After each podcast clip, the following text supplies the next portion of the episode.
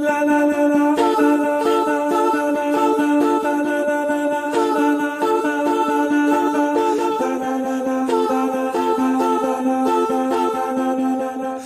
d'Arc, une rencontre. Épisode 5. Jeanne retrouvée. Quel est le point commun entre une jeune afghane et une poétesse japonaise?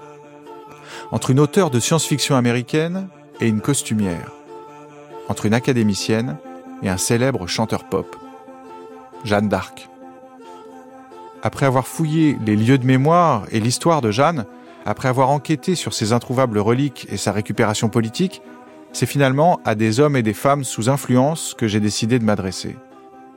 Mon odyssée m'emmène ainsi dans des contrées imaginaires, aux côtés des artistes qui tressent à Jeanne des fictions et des chansons, et qui, plutôt que de garder jalousement ses cendres dans une urne, lui redonnent vie, la réinventent, mon premier rendez-vous est avec celle qui est peut-être la plus radicale des enfants de Jeanne d'Arc, la jeune dramaturge Gwenelle Soublin, auteure d'une pièce intitulée Pucelle.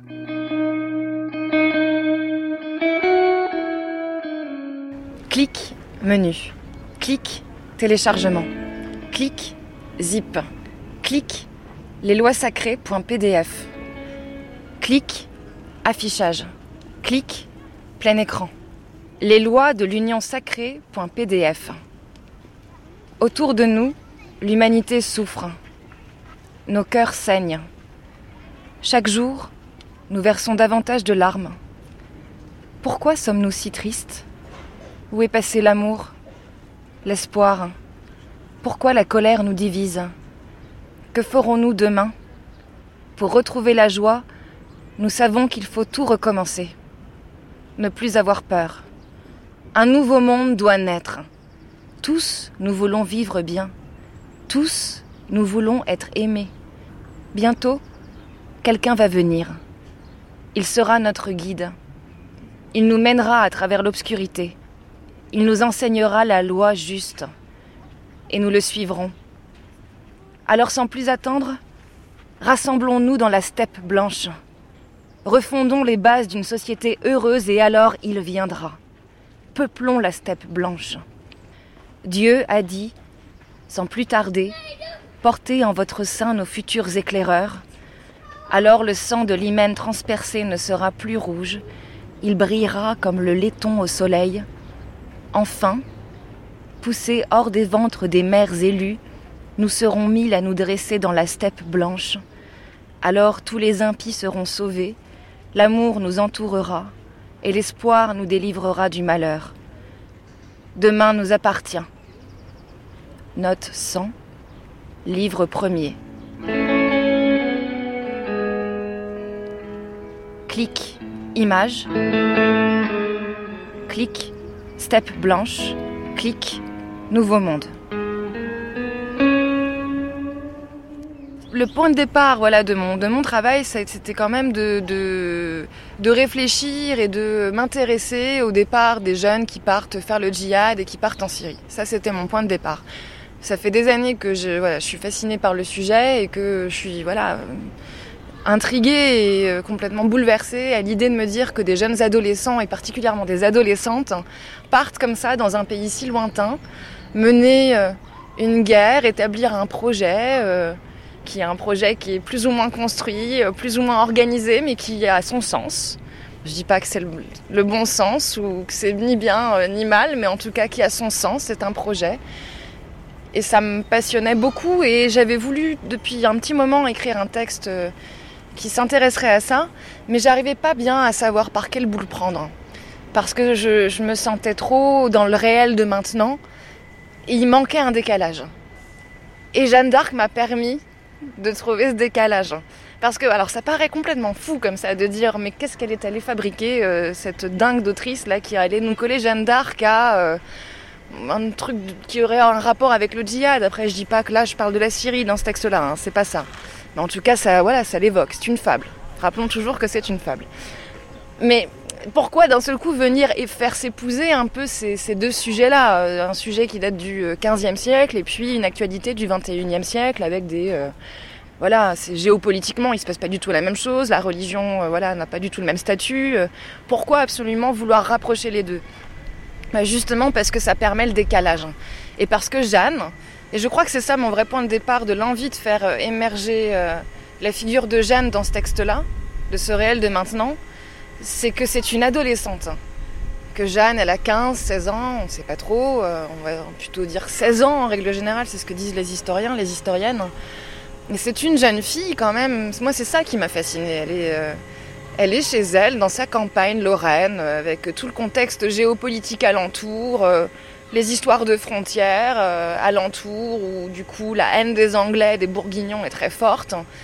Et elle est là, et puis elle a cette espèce de révélation comme ça, mystico, je ne sais quoi d'un Dieu qui viendrait lui dire, euh, par l'intermédiaire du coup de tous ses saints, qu'il faut aller faire quelque chose pour la France. Jeanne d'Arc, c'est euh, c'est d'abord une ado, enfin, c'est d'abord une très jeune fille, plutôt qu'une ado, on va dire, parce que c'est pas le bon terme, ado. C'est d'abord une jeune fille. C'est d'abord une jeune fille de 15 ans. Et c'est d'abord une jeune fille de 15 ans qui, voilà, vit une expérience indescriptible avec Dieu. Alors après, on, on, peut, on peut la croire, ne pas la croire, dire que ça a eu lieu ou ça n'a pas eu lieu. On s'en fiche un peu finalement. Euh, mais en tout cas, elle s'en va, quoi. Elle part de chez elle. Et elle part de chez elle pour, me, pour voilà, s'aventurer dans une, dans une quête qui n'est pas, du tout, euh, qui est pas du tout entendue pour une jeune femme, euh, une jeune paysanne de son époque. Donc ça, c'est... Ça, ça m'a fasciné. De me dire qu'elle a eu l'audace et le courage et la force de partir et de, s'imposer et d'avoir la fermeté de dire mais voilà ce que j'ai entendu et voilà comment on va faire. Ça, je trouve ça fascinant.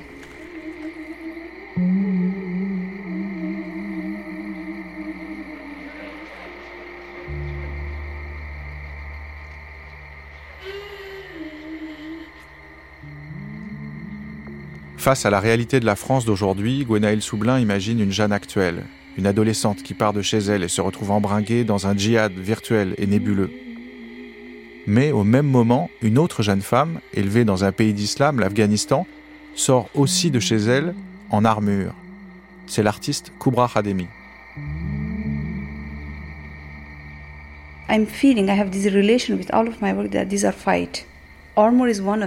J'ai le sentiment que toutes mes œuvres sont des combats. L'armure est l'un de ces combats. Um, Il est évident que l'armure uh, répond à un problème auquel toutes les femmes afghanes sont confrontées tout le temps.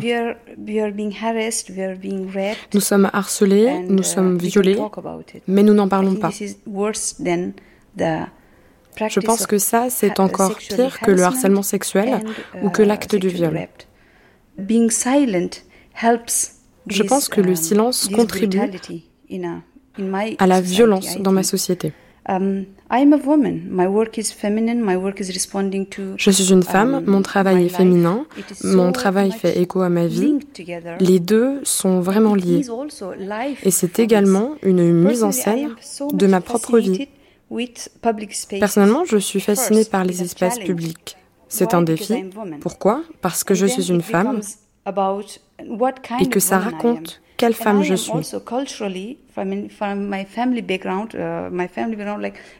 Là d'où je viens, dans ma famille, on se marie très tôt. Mes sœurs, à 14 ou 15 uh, ans, elles se sont mariées. Dans ma culture, dans ma famille, les filles sont transportées de la maison du père à la maison du mari. Où est ma vie dans tout ça? C'est quoi mon monde? Où se trouve la limite? La limite, ce sont les murs de la maison et rien d'autre. Je pense qu'une fille, une fille normale, une femme, elle est curieuse parce qu'elle est l'égale de l'homme, elle est l'égale du garçon. Moi, quand je voyais mes frères, ils étaient si libres, hein, ils allaient dehors, où ils voulaient. Moi, je ne pouvais pas aller dans la rue. Pourquoi à cause de certaines valeurs, à cause de certaines traditions culturelles, moi je devais rester à la maison. Dehors, c'était dangereux. Je le savais, j'en ai fait l'expérience. Dès mes 5-6 ans, je me suis fait harceler. Je marchais comme si j'étais une femme libre, je ne voulais pas me marier. J'ai quitté la maison de ma mère pour aller étudier à 19 ans uh, et ça a été une vraie révolution. Ça a même été ma première révolution. Dans ma tête, je refusais l'idée de me marier. Évidemment, ça n'a pas été facile. J'ai fait une grève de la faim. C'était une période très difficile, sombre, pesante. L'ambiance à la maison était compliquée parce que je refusais de faire quelque chose qu'il est bien de faire. Se marier, trouver un bon parti et d'autres choses. Mais je refusais. Aller dehors, c'était mon rêve. Mais quand je suis allée dehors, j'ai dit waouh, dans un pays comme l'Afghanistan, c'est vraiment très facile de lapider une femme.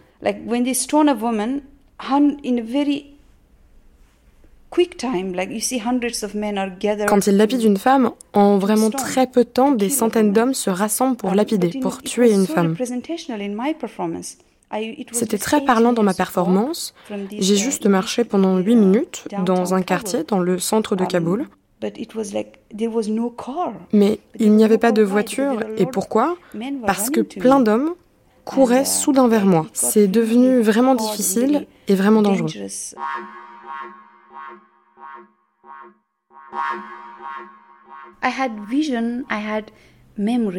Like j'ai eu une vision, j'ai eu un souvenir d'être tourmentée.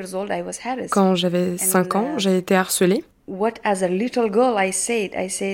tant que petite fille, j'ai dit J'aimerais que mes sous-vêtements soient faits d'acier, de métal.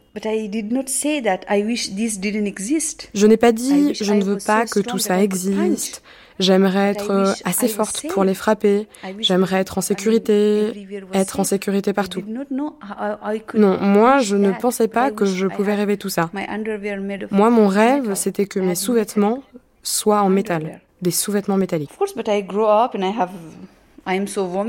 Depuis, j'ai grandi, je suis devenue une femme et je dois me couvrir beaucoup d'endroits. Donc, j'ai couvert mes zones sexuelles. On peut le dire comme ça.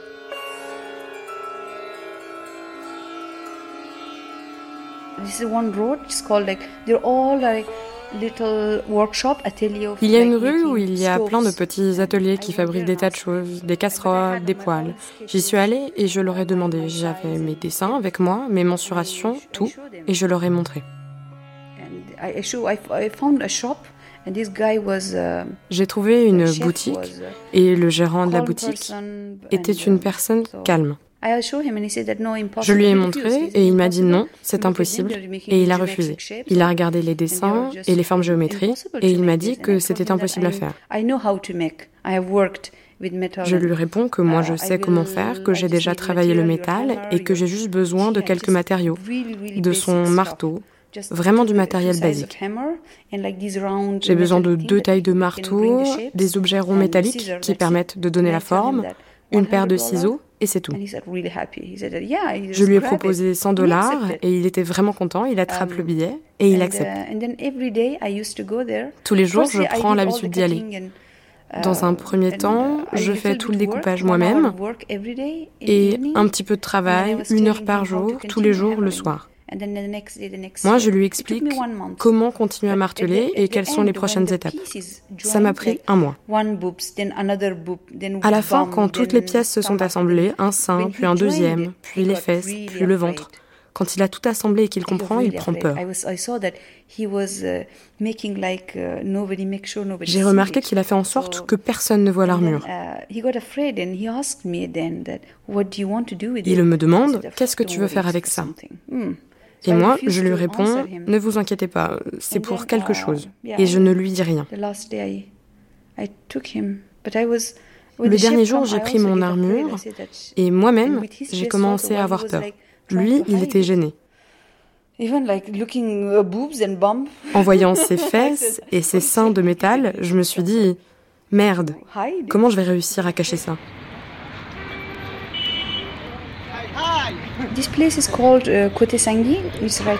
Cet endroit s'appelle Côté Sangui. C'est en plein centre de Kaboul. C'est un très grand boulevard sur lequel il y a beaucoup euh, de commerces, de magasins tout le long et il y a beaucoup de monde.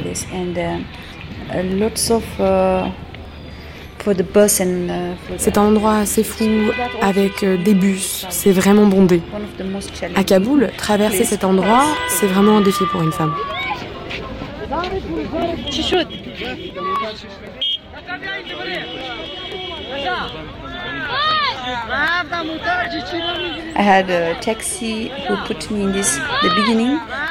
Un taxi m'a amené au début du boulevard avec mon ami à l'intérieur euh, et je lui ai demandé de m'attendre à la fin du boulevard.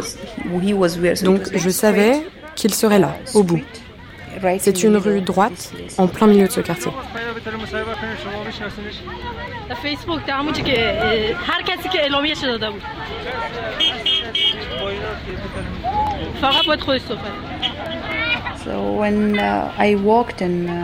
Alors j'ai marché. Et ensuite, je suis retournée m'asseoir dans le taxi. À la fin, c'est devenu vraiment très sauvage. Uh, ce que j'imaginais, ce à quoi je m'attendais, c'est que l'on se moque de moi. Il y a eu des hommes qui se sont moqués. Elle est bizarre. D'où vient-elle? Qui est-elle? Elle est folle. Elle a perdu la raison. J'ai entendu tout ça. Tout le monde pensait que j'avais perdu la tête. C'est une étrangère, c'est une américaine, c'est une traînée, c'est une pute. D'où vient-elle?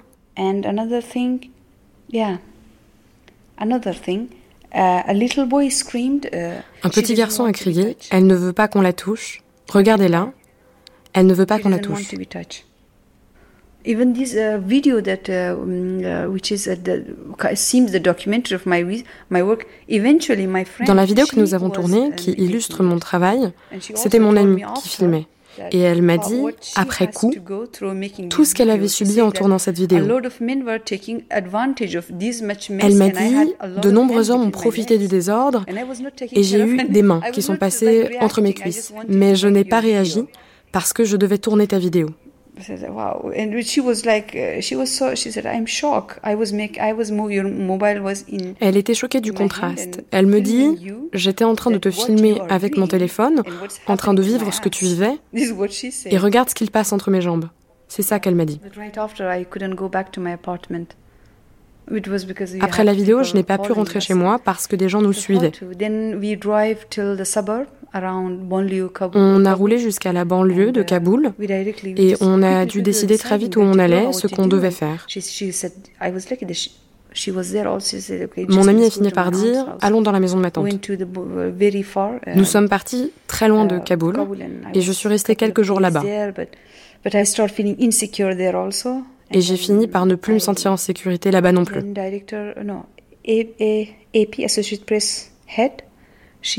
Un journaliste d'Associated Press m'a ensuite installé dans son sous-sol pendant deux semaines avant que j'arrive à Paris. Le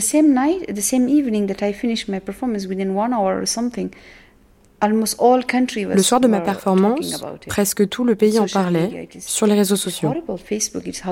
Facebook, c'est terrible à quel point ça connecte? Um, c'est là que la colère est montée sur les uh, réseaux sociaux. What was making people more angry, what they were justifying was this is an anti-Islam.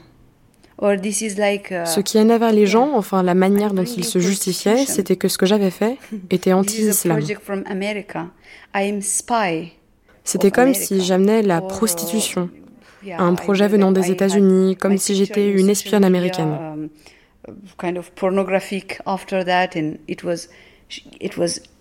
Ma photo a été diffusée sur les réseaux sociaux comme si c'était de la pornographie. Ils étaient très en colère, uh, moi pas. Et puis une gentille petite fatwa a été lancée contre moi. C'est devenu impossible pour moi de vivre là-bas. Et maintenant, je suis exilée.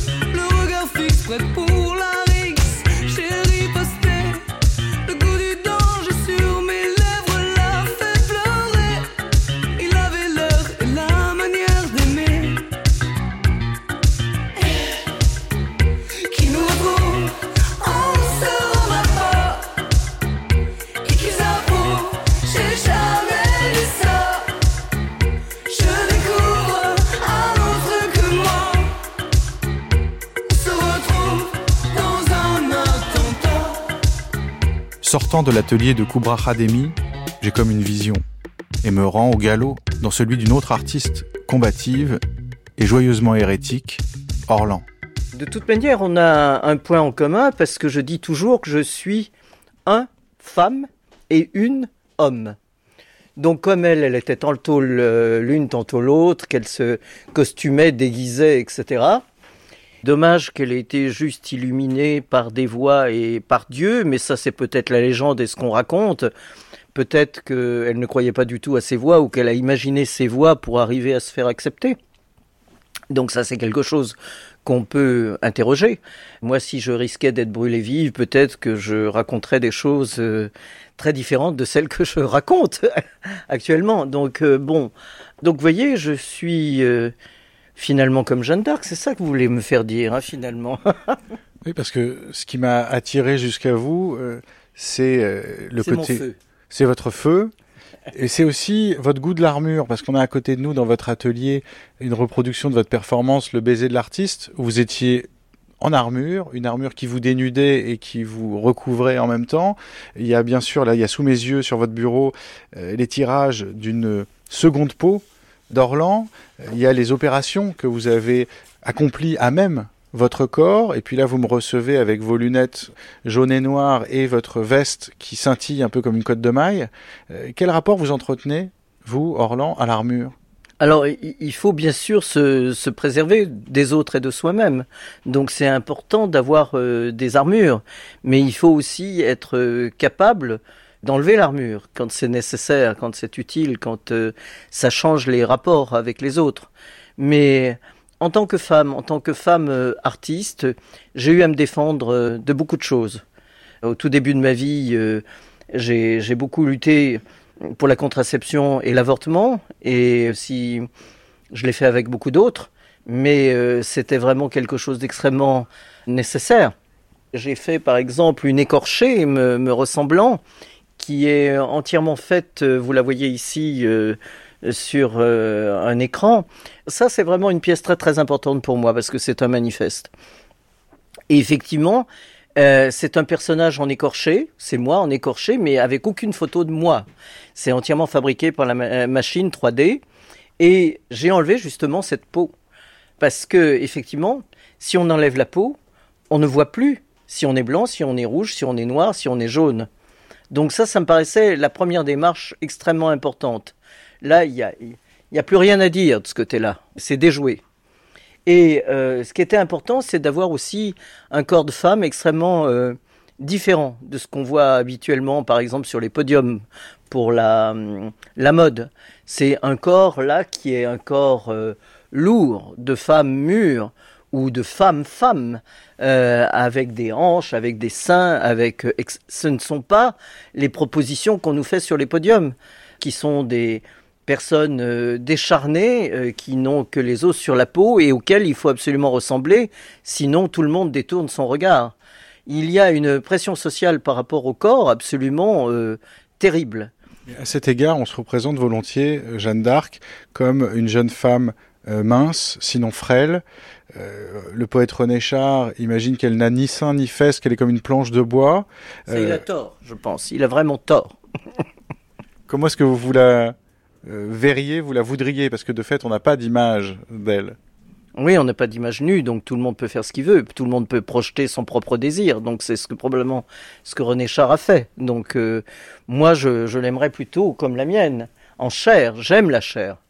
Euh, la chair, c'est ce qu'on n'aura plus quand on sera mort. Donc dans ce passage de vie, la chair, ça compte beaucoup. C'est chaud, c'est doux, ou c'est rugueux, ou c'est quelque chose qui sous la main bouge, etc. Donc c'est vraiment fantastique. Ce que vous m'avez pas laissé dire sur cette œuvre euh, de l'écorché, qui pour moi est très importante, c'est qu'en fait, euh, dans ma vidéo, elle prend au ralenti la position de la liberté. Et la liberté, c'est ce qu'on essaye de nous enlever. Et comme elle était quand même aussi une euh, bagarreuse, je pense que c'est important d'insister là-dessus. Et je prends au ralenti la position, enfin l'écorché prend au ralenti la position de la liberté, de la statue de la liberté. Et en fait, c'est effectivement pour parler de toutes les libertés qu'on essaye de nous enlever actuellement. Sur Internet, on cherche le moindre sein pour essayer de l'enlever. Euh, donc notre époque est vraiment contre la chair, contre le sexe, mais pour moi ça me paraît vraiment tellement invraisemblable. Euh, ceux qui pensent que Dieu a fait l'homme et la femme à son image, comment est-ce possible qu'ils puissent penser qu'un sein ou un sexe n'est pas l'œuvre de Dieu, donc euh, absolument à sacraliser comme tout le reste? Et donc ça me paraît mais vraiment euh, insupportable. Donc je lutte chaque jour aussi euh, par rapport à ça. Moi je je n'ai pas les mêmes armes que Jeanne d'Arc, mais euh, vraiment et puis j'espère qu'il y aura jamais les lepénistes qui me prendront comme idole. Mais vraiment c'est c'est indispensable quoi de d'être à la fois d'être différente de d'avoir en tant que femme comme Jeanne d'Arc on pourrait dire la possibilité d'emmener des hommes dans une, dans une guerre qui n'est pas forcément une guerre avec des armes de cette sorte, mais euh, c'est actuellement, en tant que femme et en voyant ce qui s'est passé ces temps-ci avec euh, euh, Balance ton port, c'était, c'est, vraiment incroyable. Bon, l'évêque Cochon en était un, donc ça tombe bien. C'est incroyable, cette bagarre, cette bataille n'a absolument pas été euh, gagnée. Et grâce justement à Balance ton port, on, peut peut-être euh, gagner un petit peu dans, dans les esprits pour euh, arrêter que les femmes se taisent. Arrêter que les femmes se taisent et ça n'arrête pas.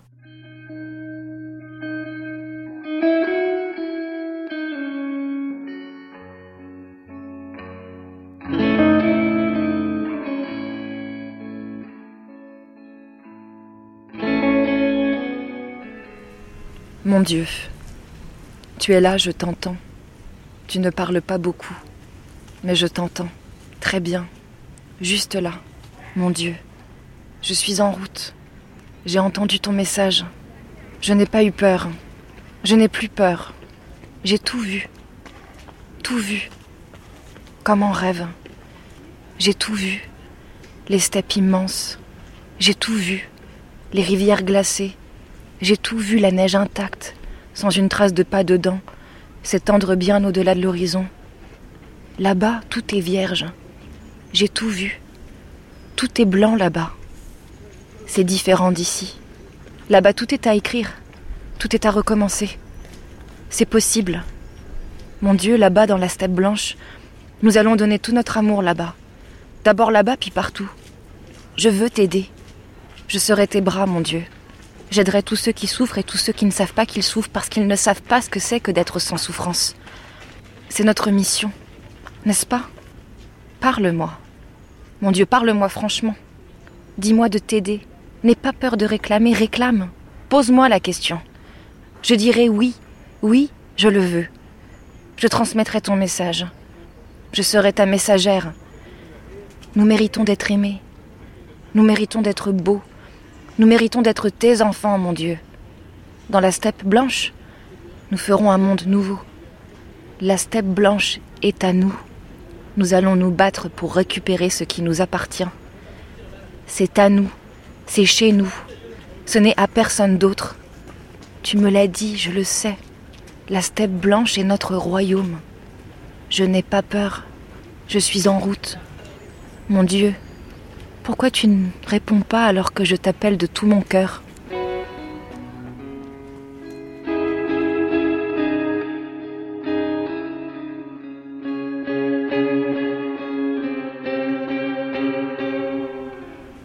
Donc ça euh, c'est la deuxième scène du texte.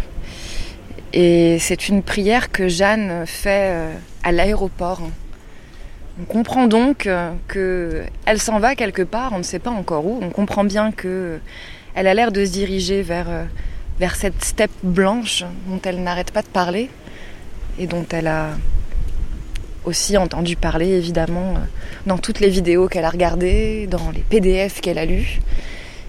Et elle s'en va. Et moi, ce qui me plaisait beaucoup dans l'écriture de cette prière, c'était déjà de mettre cette prière dans un lieu très profane, c'est-à-dire dans un aéroport, qu'on soit pas du tout à l'église ou pas dans une image d'épinal comme ça de Jeanne au milieu d'une pelouse, au-dessous d'un arbre avec des petits moutons qui se baladent. Ça, ça m'intéressait pas du tout. C'était de me dire que voilà, Jeanne, à un moment donné, elle est à l'aéroport, elle s'apprête à décoller. On ne sait pas du tout où elle décolle, on ne sait pas dans quels ennuis elle va se retrouver. Et elle fait sa petite prière à l'aéroport. Et j'avais envie d'écrire cette prière avec, euh, de façon très intime, que ça puisse être une parole très simple, de pas du tout rentrer dans des grands concepts de Dieu, que ce que sa foi, euh, voilà, ce qu'elle pense être sa foi, je ne sais pas, soit très très proche du cœur et très très simple, très simple, très modeste dans, dans l'écriture, hein. et que cette steppe blanche là puisse euh, être le lieu fantasmé de ce sens du monde qu'elle cherche. Qu'elle vienne déposer le sens.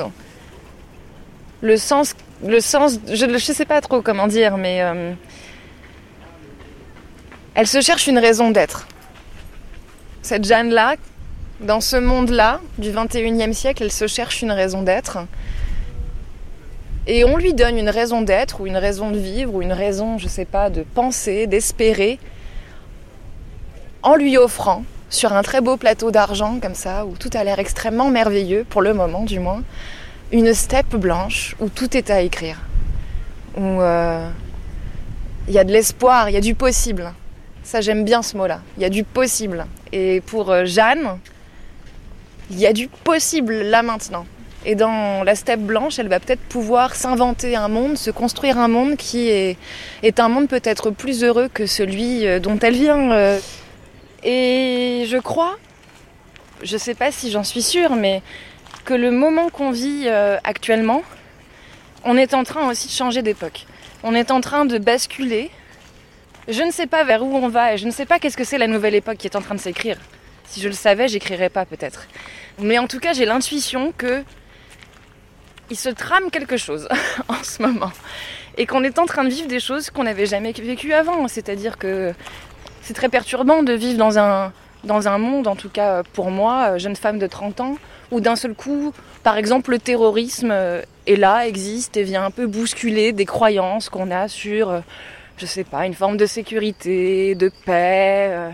C'est très perturbant pour moi, jeune femme de 30 ans, de me dire que je sais pas, je vis dans un monde où euh, les GAFA euh, prennent de plus en plus de place et où euh, les nouvelles technologies vont complètement réorganiser notre monde et sont peut-être, je sais pas, les nouvelles sciences ou la nouvelle religion. Donc je crois que le changement d'époque, il se passe là.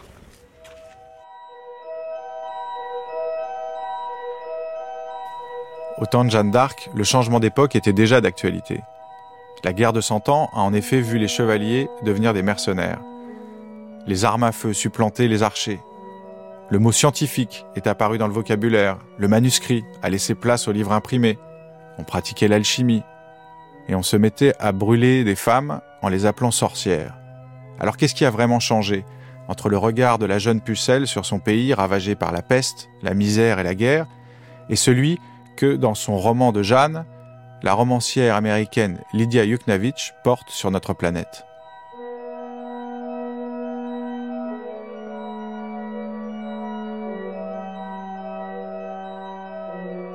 Jeanne se sent comme une extraterrestre, dans une saloperie de paysages lunaires. C'est presque impossible de croire qu'il s'agit de la Terre. Elle doit faire un effort pour se souvenir qu'elle n'est pas allongée sur la Lune que la terre qu'elle a dans la bouche ne contient aucun nutriment, qu'elle est devenue crayeuse.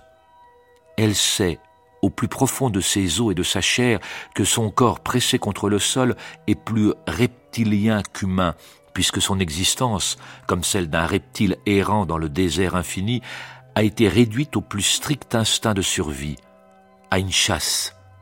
Ils sont ce qu'il reste de la vie, ou ce qu'il reste de la terre. C'est ce que Jeanne commence à croire. La terre n'est plus qu'une lande dévastée, soleil blafard au teint sépia le jour, lune comme une vague meurtrissure la nuit, une boule de poussière sans vie, du moins en surface.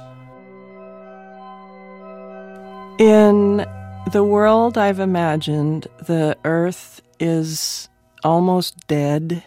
Dans le monde que j'imagine, la planète Terre est presque morte. Nous avons réussi à nous entretuer dans des guerres mondiales. Les ressources de la planète sont presque taries. Et la Terre elle-même est une sorte de zone morte où les océans, les animaux, les arbres et la végétation ont disparu. Des aires glaciaires ont émergé au même moment. La Terre témoigne de ce que les humains ont fait. Some survivors from the planet who are mostly wealthy and elite folks Il y a des survivants, majoritairement des élites, riches, qui se sont mis à l'abri dans une station spatiale en récupérant les dernières ressources terrestres. Une question se pose. Y a-t-il encore ou non de la vie sur Terre Et dans cette question, j'ai décidé d'intégrer le personnage de Jeanne d'Arc que tout le monde pense morte, exécutée pour ses crimes, de la manière que l'on sait. Mais dans mon imagination, dans mon roman, elle a survécu. Elle n'est pas morte au bûcher et elle est restée sur Terre pour poser la question suivante. Peut-on ramener quelque chose à la vie? Les humains méritent-ils d'être ramenés à la vie?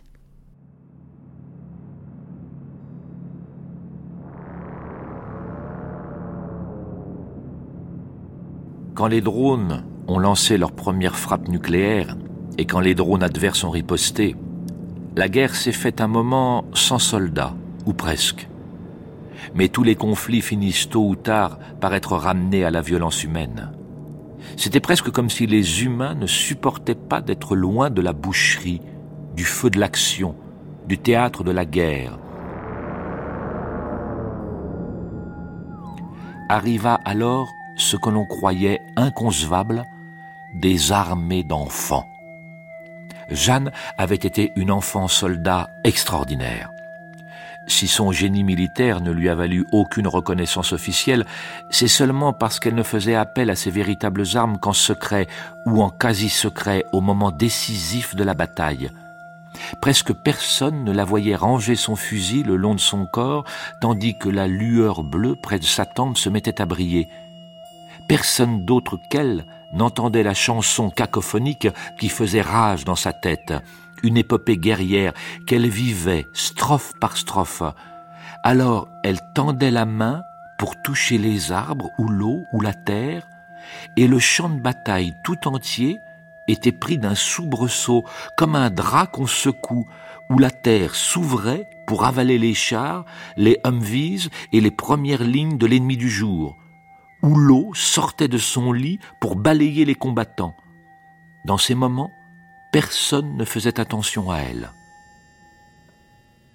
In my mind, she is a figure who made it beyond her teenage years. And is Selon moi, Jeanne d'Arc n'est plus une adolescente. Elle est forte, légèrement androgyne et sa force et sa féminité ne s'opposent pas, physiquement ou émotionnellement. She has actually long dark hair and uh, it's a feature I extended from history. Elle a de longs cheveux sombres et ce n'est pas anodin parce que tous les autres survivants de mon histoire n'ont pas de cheveux. And so her hair is part Ses cheveux font partie de son aura mystique. And she is very, very skilled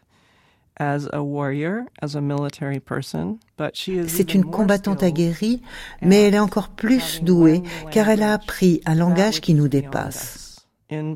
Au lieu d'entendre la voix de Dieu, elle a commencé à entendre les rythmes et les harmonies du cosmos et des planètes. magical superpower ways, but in the ways that non pas comme des super-pouvoirs mystico-magiques, mais comme les entendrait un astrophysicien.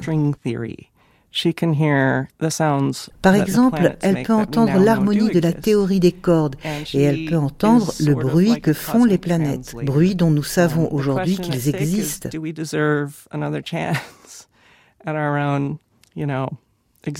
En somme, elle est une interprète cosmique pour éclairer cette question. Est-ce que nous méritons une deuxième chance pour notre propre existence? Nous ne saurons jamais exactement qui elle était, ni pourquoi elle a vécu. Les débats ainsi que les documents historiques sont fascinants, mais ce qui m'intéresse le plus dans le fait de l'extraire de l'histoire et d'en faire une figure imaginaire, c'est que nous avons besoin d'aide pour nous redéfinir aujourd'hui. Et mon Dieu, si nous n'arrivons pas à nous redéfinir, nous sommes perdus.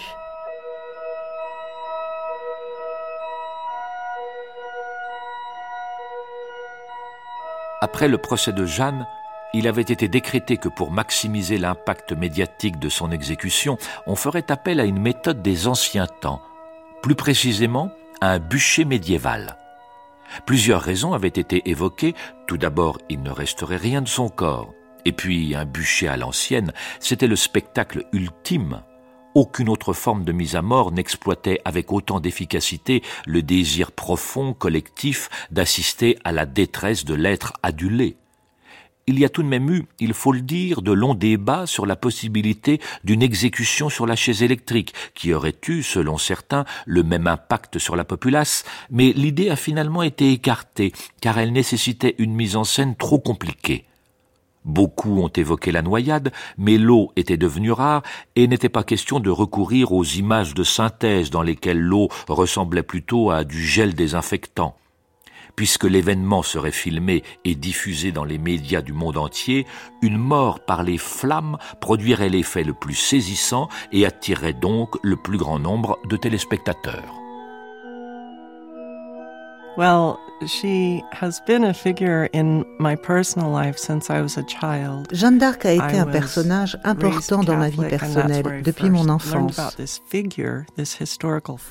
J'ai été élevée dans la religion catholique et c'est comme ça que je l'ai rencontrée. Elle m'a immédiatement fascinée. J'étais effrayée par l'histoire de cette jeune fille qui était devenue une guerrière, avait entendu des voix venant de Dieu et était morte brûlée. Ma sœur, qui a 8 ans de plus que moi, a choisi le nom de Jeanne pour sa confirmation. Je lui ai demandé pourquoi. J'étais une enfant à ce moment-là. Et elle m'a raconté l'histoire. Il y avait une petite statue de Jeanne d'Arc dans l'église de notre quartier.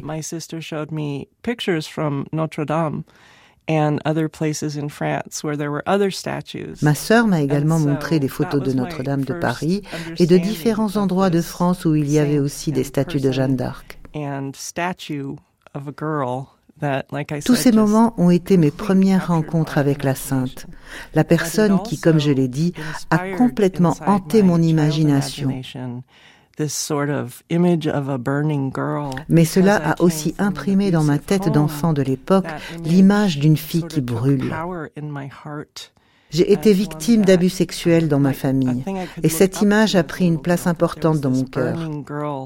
Jeanne était alors un modèle pour la petite fille que j'étais et qui brûlait de l'intérieur en attendant de pouvoir quitter cette terrible maison. Joan of Arc also visited me in a dream, which sounds a little weird. Jeanne d'Arc m'est également apparue dans un rêve, ce qui peut sembler un peu étrange. Mais elle est apparue quand j'avais 14 ans et m'a dit ⁇ Personne ne va te sauver ⁇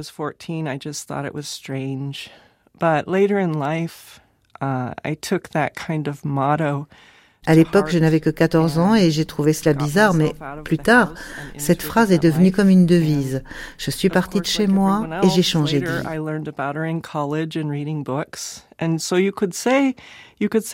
Évidemment, je l'ai étudiée plus tard à l'université, dans des livres, donc on pourrait dire qu'elle m'a hantée, mais pas de manière négative.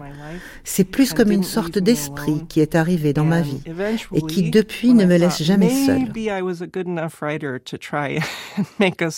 Finalement, quand j'ai considéré que j'étais peut-être assez bonne romancière pour essayer d'en faire une histoire, ce qui est arrivé quand j'ai eu 50 ans, j'ai essayé d'en tirer quelque chose.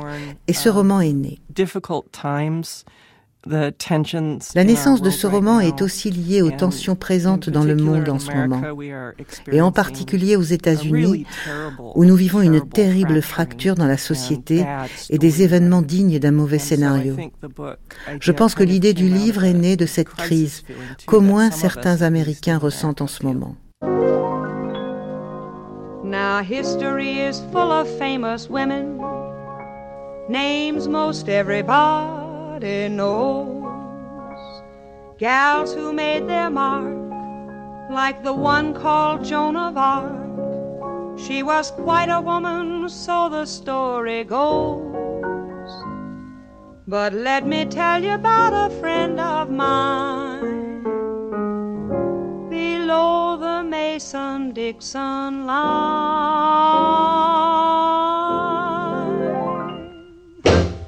She was known throughout her teens as the maid of New Orleans till the sheriff chased her poor old Mo and Pa.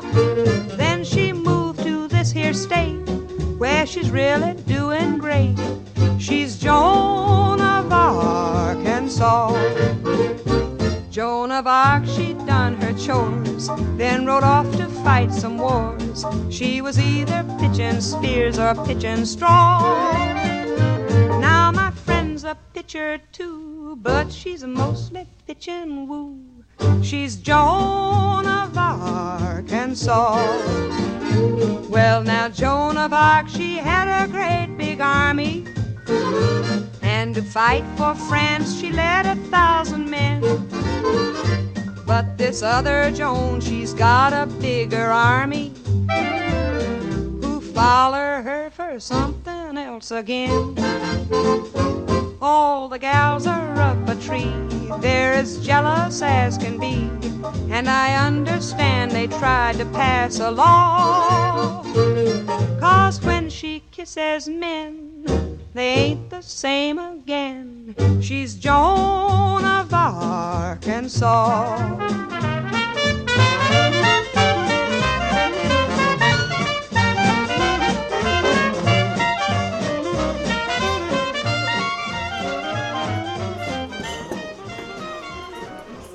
Dans un café près du cimetière du Père-Lachaise, me voici assis en face d'une jeune femme émaciée, aux cheveux rasés et aux mains tatouées.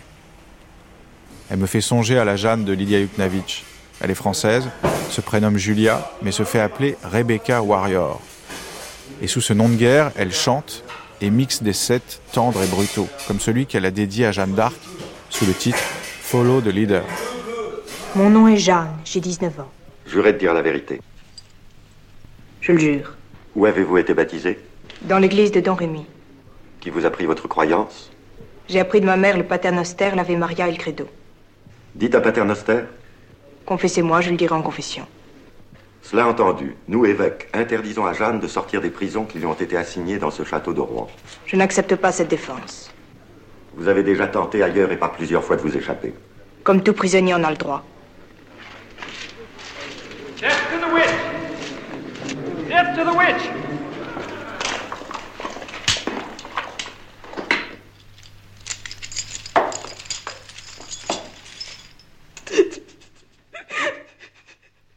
Ma première rencontre avec Jeanne d'Arc, euh, bah, c'est ce petit 45 tours que je mets dans mon mix de euh, Bresson.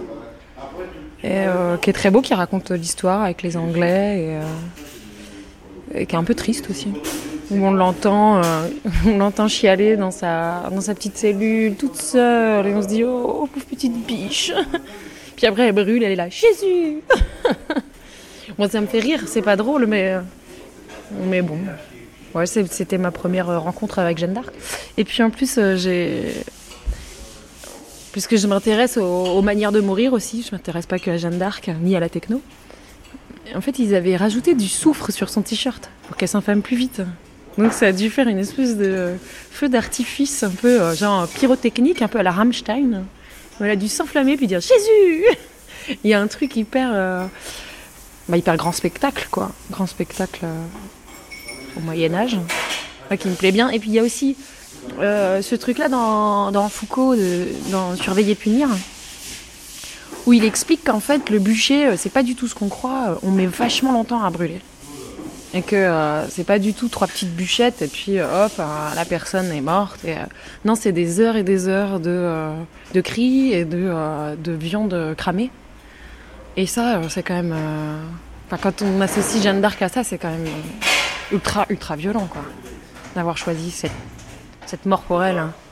parce qu'elle avait mené bon bah c'était une femme qui a mené des, troupes et qui a, un petit peu bravé euh, l'Angleterre. Et puis tout d'un coup, euh, je trouve que la punition était quand même euh, était fat, quoi. Menti tout du long, il n'y a pas de soleil, il n'y a pas de montagne, il n'y a pas de merveille.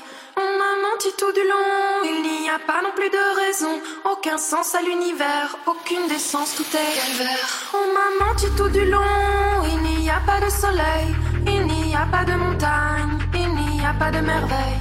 On m'a menti tout du long, il n'y a pas non plus de raison, aucun sens à l'univers, aucune décence, tout est calvaire. On m'a menti tout du long. La société est une salope, capitale un enfoiré, il faut brûler les policiers.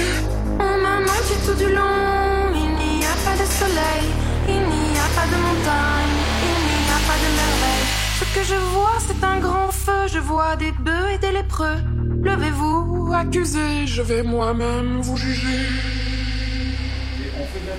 Bah, je suis ma propre Jeanne d'Arc, parce que c'est vrai que je me retrouve un peu dans cette euh, hystérique aux habits de garçon. Moi, je me retrouve dans la Jeanne d'Arc, euh, dans ce pourquoi on l'a accusée, en fait, ce pourquoi on l'a, on, l'a jugée en procès et pourquoi on l'a brûlée. C'est-à-dire que j'adore son côté euh, mystique, euh, les voix, euh, le côté sorcellerie, et puis j'adore aussi qu'elle ait refusé d'enlever ses vêtements d'homme au procès, alors que ça lui aurait carrément évité de, brûler vive. Donc il y a un petit côté comme ça. Oh, je fais ce que je veux. je fais ce que je veux jusqu'à la mort. Moi, j'aime bien son côté paranormal, mystique, sorcière. Donc, je m'imagine pas euh, qu'elle soit incarnée ces voix, mais euh, moi j'ai l'impression d'en entendre aussi, donc euh, c'est plus des miennes que je parle. En fait, je sais pas comment expliquer ces voix et tout. Pour moi, elle était très poète. Elle n'était pas schizo ou quoi. Elle était, elle était complètement envahie de poésie. Et, et non, je pense pas que le mal en lui parlait. Vous pensez? Non. Une si gentille jeune fille.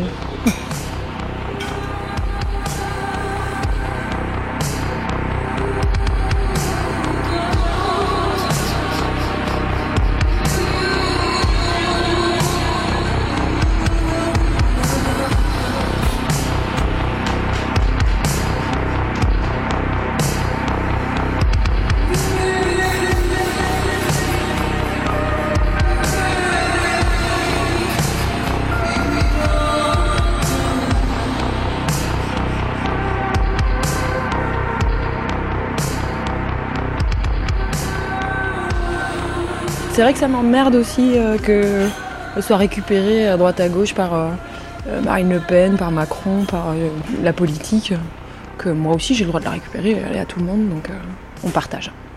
Je préfère que ce soit une héroïne queer qu'une héroïne du FN, c'est sûr. Mais bon, après, comme je vous dis, elle a quand même, elle quand même très controversée, puis c'est très partagé. Elle a été, elle était tout à la fois. Donc moi, je récupère la partie qui m'intéresse, qui garde leur partie pour eux.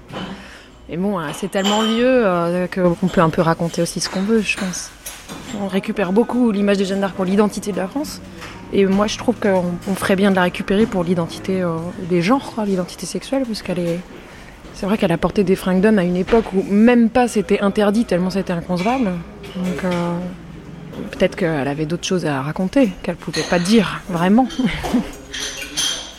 Et euh, c'est vrai qu'elle avait un côté comme ça, hyper. Euh, tout le monde l'a suivi, alors que c'était euh, une, fille. le roi lui a donné, enfin le dauphin lui a donné des, hommes pour aller se battre. on ne sait pas pourquoi tout le monde lui a fait confiance, on ne sait pas pourquoi tout le monde l'a suivi. Et je trouve ça génial de pouvoir, comme ça, avoir un pouvoir tout d'un coup. allez, hop, tout le monde derrière moi, on y va. À un moment donné, je pense qu'il y a eu un effet comme ça de. vraiment, c'était hyper cool de, de la suivre, quoi. Après, euh, ça n'a pas duré longtemps, hein, son, délire, parce hein, que je pense que trois ans après, plus personne n'en voulait. Comme quoi, euh, avant la, période des, tweets et des machins, ça s'est allé très vite aussi, quoi. J'ose espérer qu'elle serait Black Bloc et qu'elle irait avec son petit masque à gaz. je sais pas, hein, parce qu'elle était quand même pour le couronnement du roi, euh, donc elle était quand même assez tradie. J'espère qu'elle se rangerait pas du côté d'un papa et une maman, mais va savoir. elle avait des gros défauts quand même. Mais euh, oui, on parlait de, en ce moment-là, tout le monde parlait de balance ton port, etc. Il y a aussi ce côté-là, c'est que je pense qu'elle est devenue comme ça parce que, euh, bon alors je sais pas si c'est vrai ou quoi, mais parce qu'elle a vu sa sœur se faire assassiner et, violer, et que donc elle a un peu, elle a balancé son port à, sa manière. Elle s'en est pris euh, aux Anglais, elle s'en est pris à qui elle pouvait, et puis tout, d'un coup elle, est, elle en a eu marre aussi de se, faire marcher sur les pieds. Enfin, moi je le vois comme ça, c'est mon histoire. Hein. Vous me demandez mon histoire de Jeanne d'Arc. On est bien d'accord.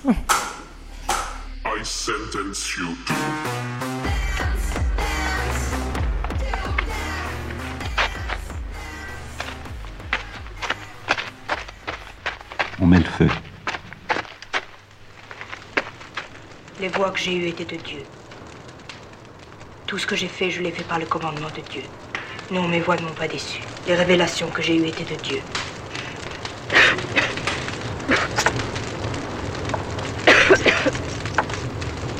Jésus.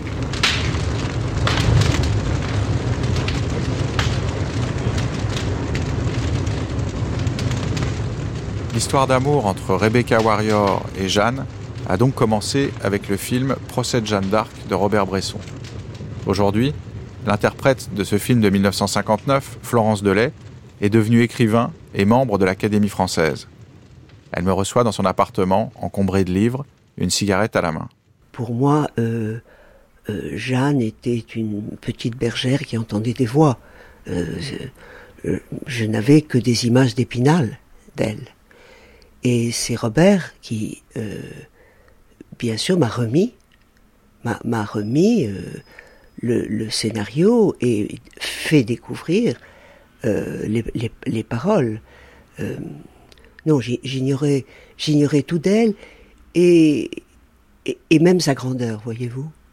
Je l'ai découvert dans le procès, dans sa résistance, dans son courage et dans ses merveilleuses paroles. Donc vraiment, cette découverte se doit intégralement à, Bresson. Robert Bresson qui disait Florence Delay qu'il avait cherché pour ce rôle une étudiante qui soit comme Jeanne, admirable sans le savoir. Vous vous reconnaissez dans cette définition? Non, non. Je sais que finalement, nous sommes restés trois. Il a vu beaucoup de, de jeunes filles ou jeunes femmes. À la fin, nous avons été trois à faire des essais. Une fille qui était mécanographe et qui était petite et très énergique.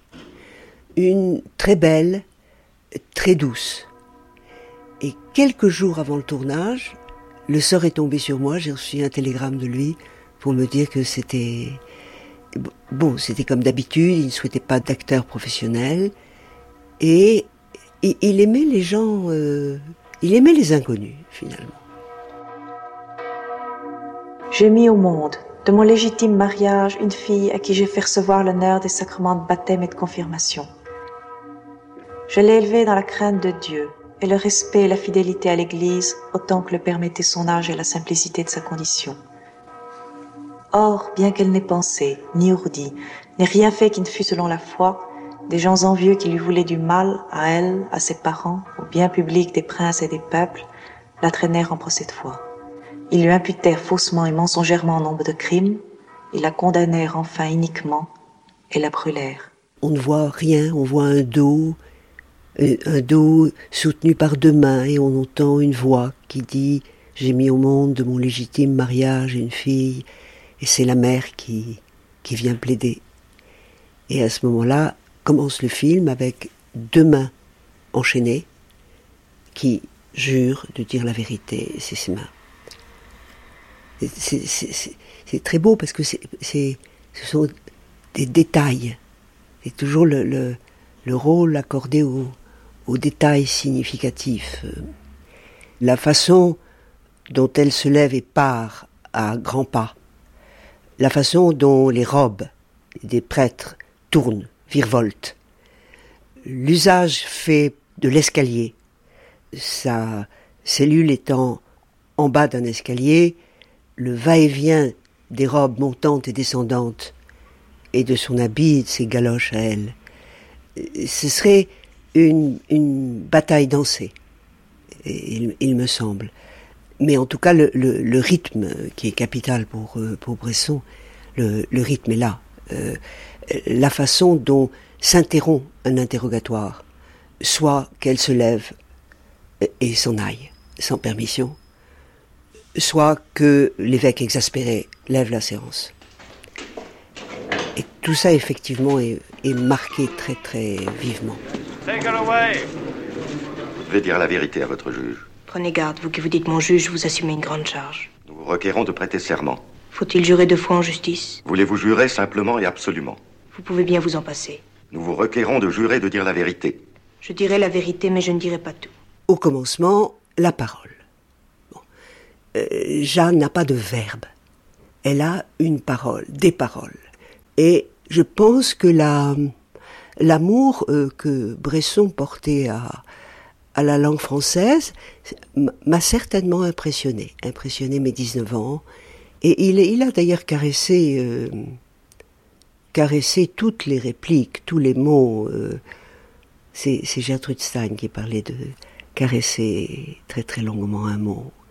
Mais on a l'impression qu'il a fait comme ça avec toutes les répliques euh, des interrogatoires. Croyez-vous être la grâce de Dieu? Si je n'y suis, que Dieu m'y mette, et si j'y suis, que Dieu m'y tienne. Elle répond toujours en faisant un pas de côté. Par exemple, euh, l'épée, elle dit Vous, évêque, vous me l'avez volée. Où l'avez-vous mise? Je veux dire, elle, elle ne répond pas droitement elle répond comme verticalement. Par exemple, euh, sur ses apparitions, euh, Saint-Michel, était-il nu? Elle répond, pensez-vous que Dieu n'ait de quoi le vêtir? Avait-il des cheveux? Pourquoi les lui aurait-on coupés? C'est moi, ça, m'émerveille encore de, l'entendre répondre ça. Voilà, comme un homme.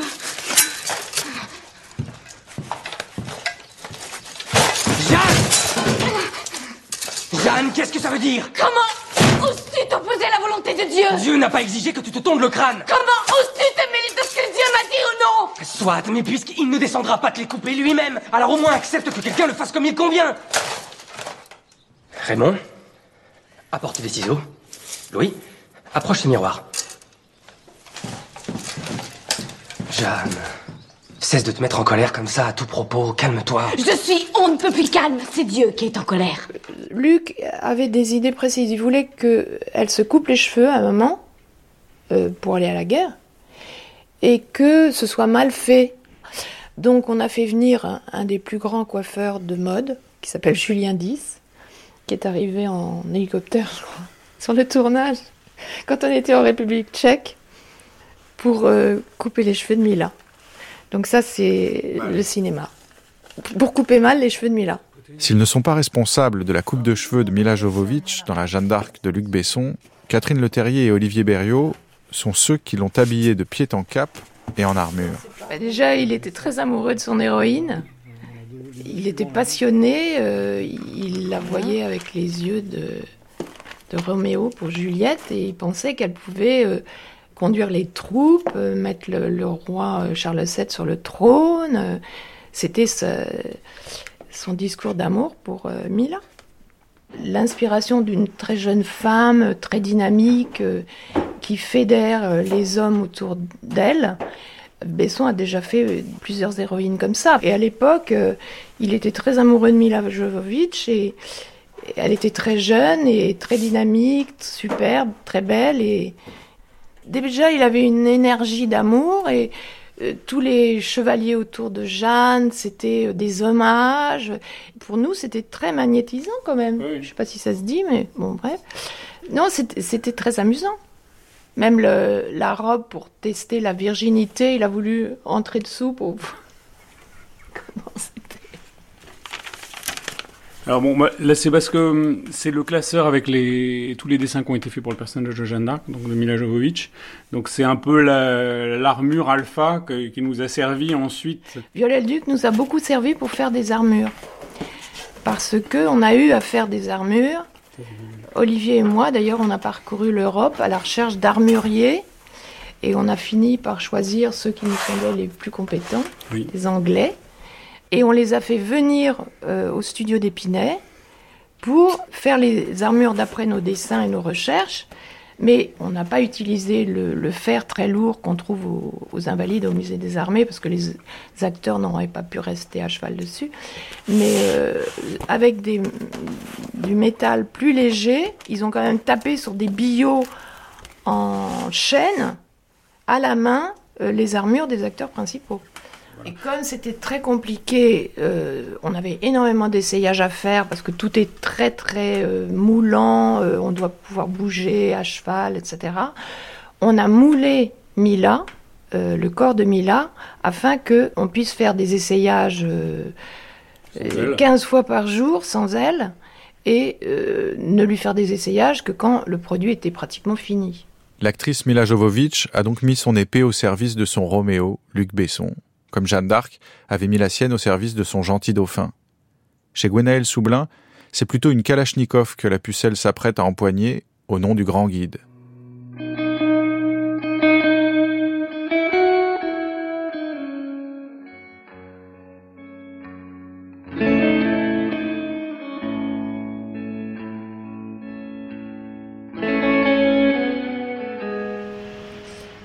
Le grand guide. Tu pues. Jeanne. Je m'appelle Jeanne. Regarde-toi. Tu as les lèvres bleues. Tu pues, oh comme tu pues. Tu ressembles aux habitants du Sud, avec ta tenue volée et ton odeur de vache morte. Tu infectes. J'ai un message. Tu nous fatigues, moi, mes soldats. Tu nous fatigues à ne pas répondre aux questions, tu comprends? Tu n'as donc pas peur? Dieu a un message pour vous. Qui t'a dit que nous étions ici? À qui appartiens-tu? Que faisais-tu seul et armé dans la steppe? Je vous cherchais. Tu es une fille du Sud? Où sont tes camarades? Réponds. Je suis des vôtres. Ah bon, tu es des nôtres. Alors où est ton mari? Mort. Tu mens. Regarde-toi.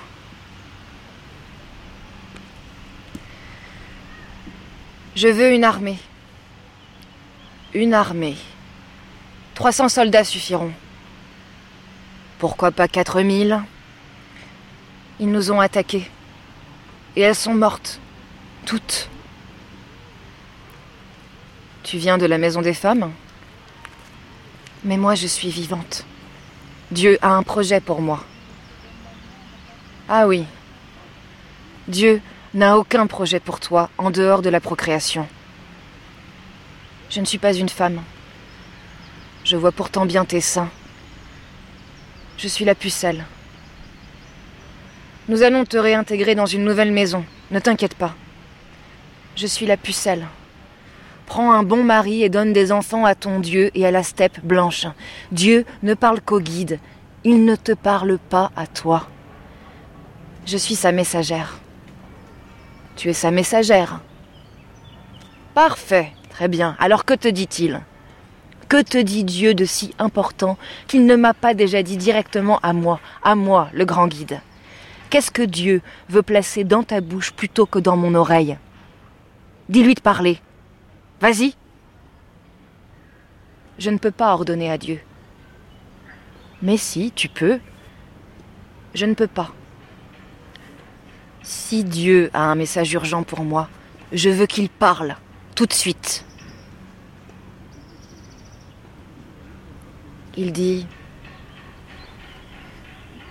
Il dit que je suis Jeanne. Mhm. Il dit que j'ai 15 ans. Approche. Vous n'êtes pas le grand guide. Crois-tu que nous faisons venir les filles comme toi de si loin pour faire la conversation avec elles? Tu n'entends rien. C'est vous qui n'écoutez pas. Peut-être. Tu as raison. Peut-être que je n'écoute pas. Tu veux une armée? Tu dis que Dieu te parle? D'accord. Alors, voilà ce que je vais faire, moi, pour toi, parce que je suis un bon guide. Je vais te donner une arme. Pas une armée, une arme. Et demain, je dirai à mes soldats de te déposer dans la steppe blanche, au sud. Et là, tu iras droit vers les habitants du sud, tout droit vers les montagnes où ils se sont cachés, et tu reprendras la steppe du sud pour nous, puisque tu as raison et que tu entends Dieu. Mais tu reprendras la steppe seul. Enfin, seul, pas tout à fait, non, puisque Dieu est avec toi.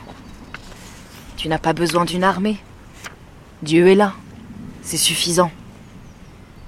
Si nos soldats ont foi en toi, ils te suivront, le cas contraire. Mais si tu t'empares de la steppe, si tu reviens victorieuse, je te jure, la pucelle, je jure sur Dieu que je ferai de toi ma femme. Alors, ma chérie, tu auras enfin la vie que tu mérites. Tranquille, rangée, au chaud avec nos beaux bébés, je t'achèterai un manteau Hermès. Ma chérie, tu vivras bien.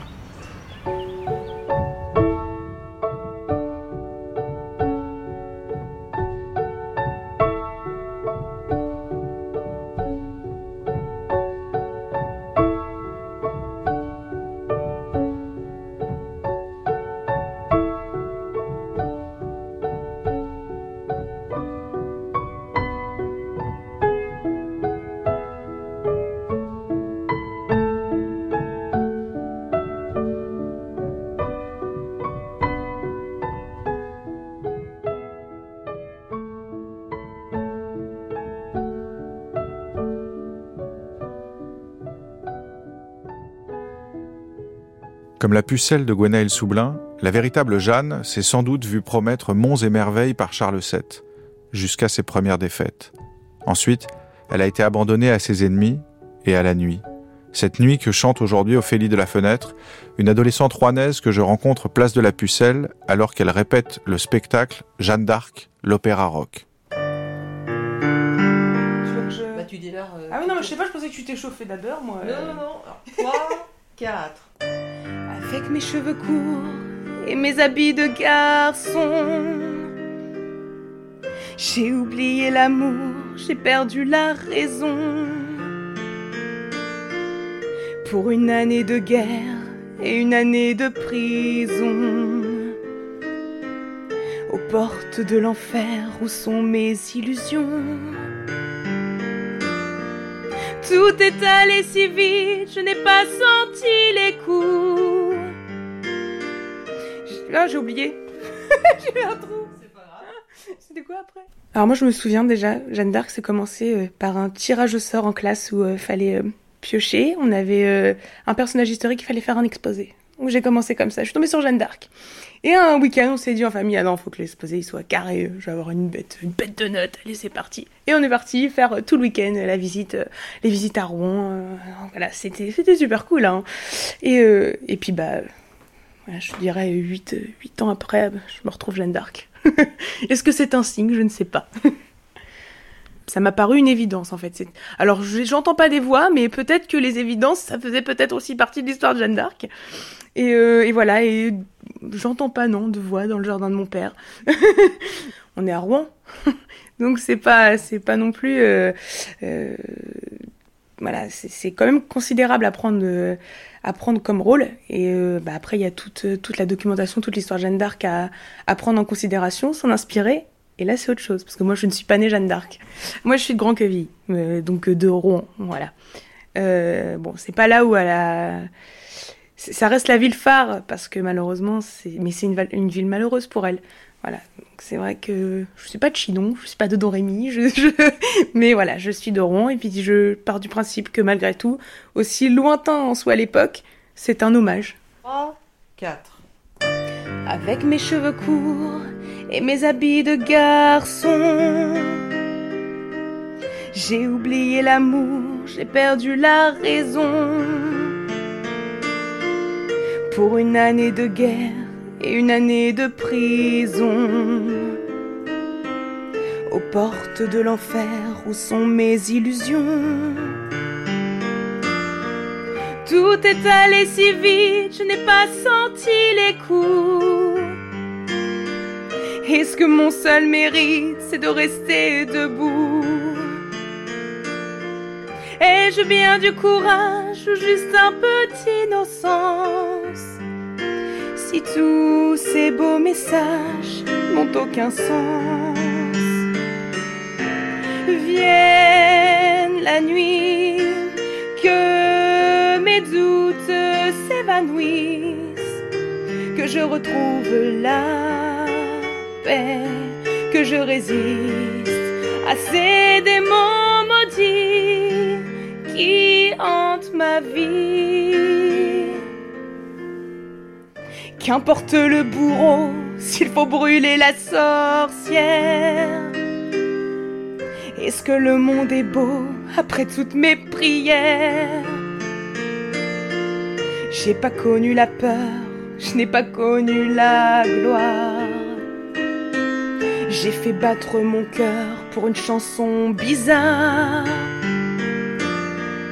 toute seule dans le silence, dites-moi ce qu'il m'arrive. J'ai perdu la confiance, je sens que je dérive. Je n'ai plus d'horizon, je ne vois plus de rivage. Donnez-moi une raison pour ce naufrage. Vienne la nuit que mes doutes s'évanouissent, que je retrouve la que je résiste à ces démons maudits qui hantent ma vie. Oh, vienne la nuit, que mes doutes s'évanouissent, que je retrouve la paix que je résiste à ces démons maudits qui hantent ma vie. Viennent de la nuit.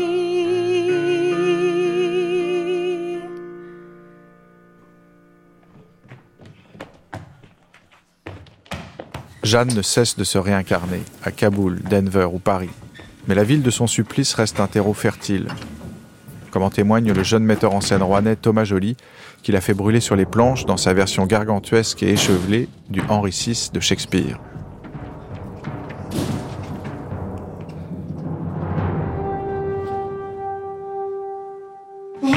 Tu es une Amazone et tu combats avec l'épée de Déborah. La mère de Dieu me seconde. Sans elle, je serais trop faible. Quel que soit l'être qui t'assiste, tu dois maintenant m'aider. Je brûle pour toi de désir. Impatient, tu as soumis d'un seul coup, et mon cœur, et mon bras, excellente pucelle, si tel est ton nom, laisse-moi être ton serviteur, et non ton souverain. C'est le dauphin de France qui te supplie ainsi. Je ne dois pas céder au rite de l'amour, car je tiens ma vocation d'en haut. Quand j'aurai chassé d'ici tous tes ennemis, alors je songerai à une récompense. D'abord, c'était le choix d'une actrice, Flora Diguet.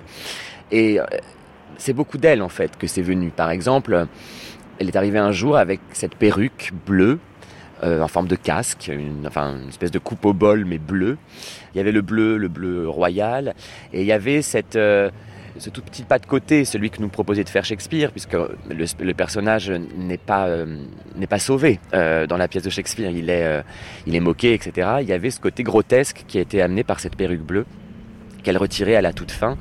Et Flora, comme beaucoup d'autres actrices qui ont interprété ce rôle, est allée jusqu'au bout du rôle en se rasant la tête euh, euh, pour jouer. Euh, j'avais, j'avais pas demandé hein, ça, et elle est arrivée un jour en me disant, et tu sais quoi, pour la dernière scène, j'aurai la tête rasée, je vais me raser les cheveux vraiment, et elle retirait cette perruque bleue comme cette espèce de costume, comme cette espèce de, de panoplie en fait de la guerrière, de, de l'icône Jeanne d'Arc, et pour laisser voir en, dessous la personne, la femme, l'humain qu'elle était. Donc c'est beaucoup l'actrice qui a hum, construit le personnage. Flora Diguet est une actrice qui est tatouée. Je trouvais que c'était assez intéressant ça, de laisser ses tatouages à vue, euh, parce que bah, ça créait une étrangeté, parce que évidemment, il n'y avait pas les tatouages à l'époque. Jeanne d'Arc n'était certainement pas tatouée, mais moi, ce que, ce que j'aime dans Jeanne d'Arc, dans ce qu'il en fait Shakespeare, et puis dans ce que moi j'en imagine, c'est que c'est une personne qui est, qui est libre, en fait. Faut-il abandonner Orléans ou pas? Non, non, vous dis-je Renégat, sans foi Battez-vous jusqu'au dernier souffle, je vous protégerai. Ce qu'elle dit, je le confirme, nous lutterons jusqu'au bout. Je suis destiné à être le fléau des Anglais. Cette nuit, c'est sûr, je ferai lever le siège. Attendez-vous à un été de la Saint-Martin et au jour de l'Alcyon, puisque je suis entré en guerre. La gloire est comme un cercle dans l'eau qui ne cesse de s'agrandir pour, à force de s'étendre, s'évanouir dans le néant. Avec la mort d'Henri, le cercle anglais s'efface. Dispersées sont toutes les gloires qu'il portait en lui. Je suis désormais comme ce fier et insolent vaisseau qui portait à la fois César et son destin. Si c'est une colombe qui inspirait Mahomet, toi c'est un aigle qui t'anime. Ni Hélène, la mère du grand Constantin, ni les filles de Saint-Philippe ne t'égalèrent. Brillante étoile de Vénus tombée sur la terre, comment puis-je te révérer avec assez de dévotion? Assez perdu de temps, allons lever le siège. Femme Fais tout ce qui est en ton pouvoir pour sauver notre honneur. Chasse-les d'Orléans et deviens immortel Essayons sans plus tarder Allons en avant Alors déjà, selon Shakespeare, faut préciser à mon avis que c'est plutôt selon Hall et Holinshed qui sont les deux chroniqueurs, les deux premiers chroniqueurs de l'histoire de l'Angleterre à l'époque, dont s'inspire Shakespeare. Et évidemment, c'est un point de vue anglais. On va dire qu'on est 150 euh, ans environ, 200 ans après les faits. Donc euh, c'est la sorcière, la putain, euh, un personnage grotesque joué par un homme à l'époque en plus. Euh, et c'est une vision de Jeanne d'Arc euh, oui voilà une, un lynchage clairement du personnage qui est vraiment la caution comique et oui grotesque de la pièce. Ce qui est assez beau c'est qu'il elle, il en fait une intrigante qui a le sens du verbe et qui manipule euh, ses, ennemis et, euh, ses alliés hein, et l'armée française avec le verbe. Et dans la pièce, Shakespeare la jette dehors. On parle d'un bûcher, on dit euh, brûlez-la sur le bûcher, etc. Et elle sort en coulisses en, criant, en étant voilà complètement hirsute et, et, et moi, je l'ai un peu réhabilité, j'avoue, parce que ce personnage me touche au sens où il est juste un, pour moi, c'est un passe-plat. Je sais pas comment dire. C'est un. Euh, en fait, elle répond à une prophétie qui traîne dans les parages qu'une pucelle sauverait la France. C'est elle, on l'a choisie et elle devient le, l'étendard de cette prophétie-là et, une espèce de souffle, une, énergie politique et guerrière surtout euh, euh, pour le pays et pour la réhabilitation du roi. Et ce qui est étonnant, c'est que déjà à l'origine c'est ça et c'est toujours ça. Et donc ce personnage, il est, quand je dis c'est un passe-plat, c'est-à-dire qu'il il est utilisé, euh, il est euh, euh, manipulé, il, change de forme, d'idée, de vie selon ce qu'on a besoin de dire ou besoin de faire entendre, comme faire passer comme message. C'est un, c'est un costume, c'est un, c'est une pub, c'est, c'est, du marketing. Enfin, en tout cas, le personnage de Shakespeare, c'est, une femme manipulée dont on use. Et j'avais envie, c'est que ces deux derniers vers qui sont, mais vous tous, je vous maudis, puisse le glorieux soleil ne jamais resplendir au pays où vous avez votre demeure, que les ténèbres et le désespoir vous entourent et que vous finissiez par vous rompre le cou ou vous pendre. Je crois que c'est les derniers mots de Jeanne d'Arc euh, dans la pièce Henri VI.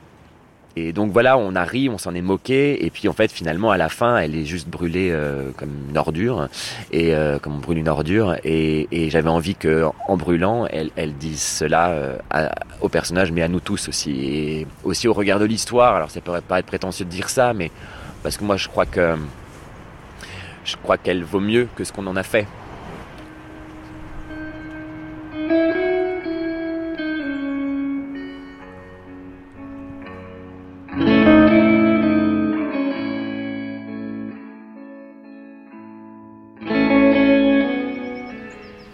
Intermède 4. L'image est en train de faire le tour des réseaux sociaux. Une femme au milieu des balles, titre les actus. Hashtag insoumise, hashtag liberté. Un petit groupe a été aperçu au milieu des steppes. Ils sont très chichement armés. La jeune femme qui mène le groupe possède une Kalachnikov, un très vieux modèle. Nous avons vraisemblablement affaire aux habitants du Sud. Les habitants du Sud vivent reclus dans les montagnes du sud du pays. Depuis des semaines, le groupuscule Steppe Blanche et les habitants du Sud se livrent bataille dans la région du Sud. Les dernières nouvelles laissaient augurer le pire, le pire jusqu'à l'arrivée de cette jeune fille, cette jeune femme. C'est insensé. Véritablement insensé. Elle est jeune. Elle est très jeune. Très très jeune. Une Française d'Orléans l'a identifiée comme étant sa fille, disparue il y a un peu plus d'un mois. Je m'interroge. Qu'est-ce que cette jeune fille, cette adolescente plutôt, fait en pleine steppe glacée, loin de chez elle, à diriger ses hommes et ses femmes? C'est du jamais vu. Depuis deux ans, le groupuscule Steppe Blanche s'est imposé dans le nord et à l'est du pays et tente d'imposer ses vues à la population locale. Selon le philosophe Hakim Kamara, les fidèles de cette secte viennent de loin, très loin pour rallier cette utopie dont le projet politique phare est de redonner à Dieu une terre et à ses fidèles la promesse d'une joie retrouvée loin du consumérisme capitaliste.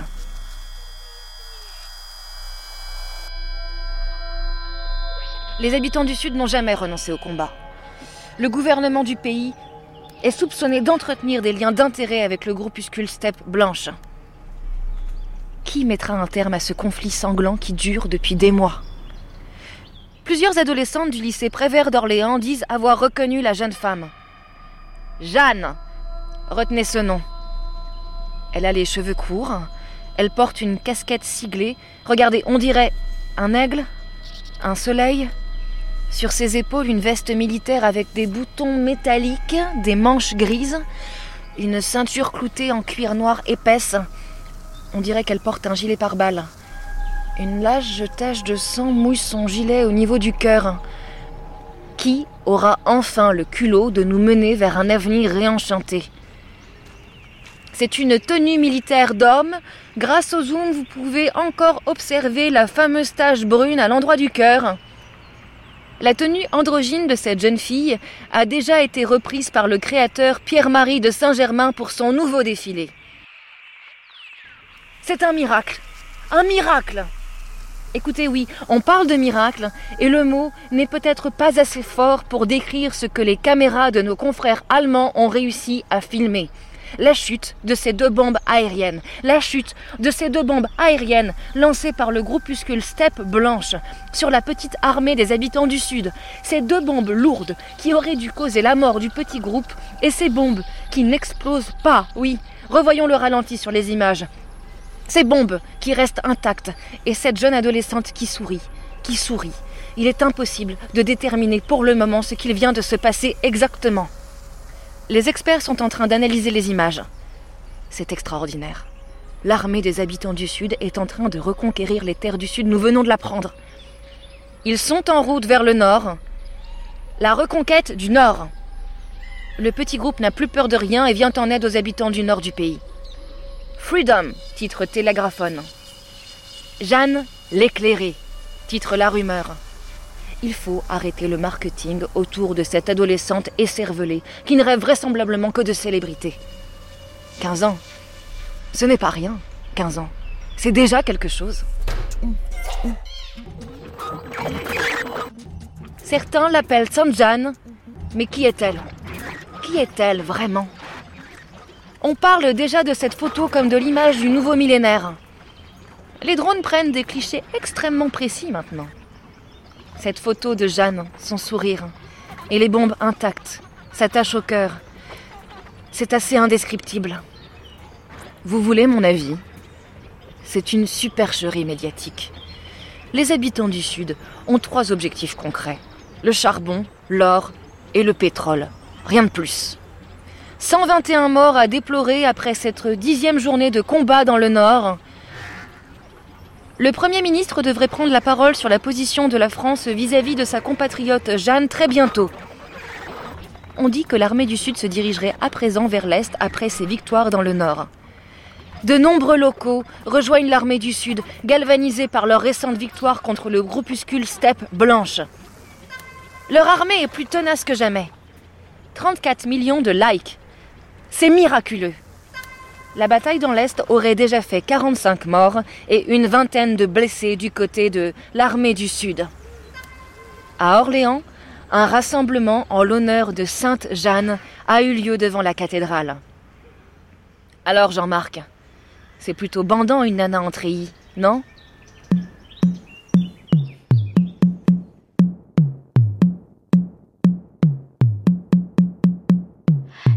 新宿朝9時45分のバスターミナルに皆集合遠路はるばるお越しの皆様誠にありがとうございます本日ツアーを案内しますは有限会社タルクでございますガイドしますは私 J-E-A-L-L-E ジャン Icône politique et médiatique, Jeanne d'Arc agite le grand public.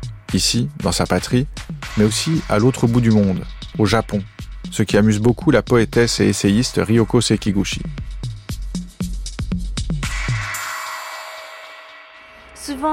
C'est vrai que les Japonais, quand on, la première chose que, qu'ils disent à son interlocuteur, ah oui, j'aime beaucoup la France, j'aime beaucoup euh, euh, Bonaparte et euh, Jeanne d'Arc. Je ne sais pas d'où ça vient. Euh, c'est, drôle parce qu'on a, enfin, on a appris autre chose, mais que finalement, c'est ça qui reste chez les Japonais.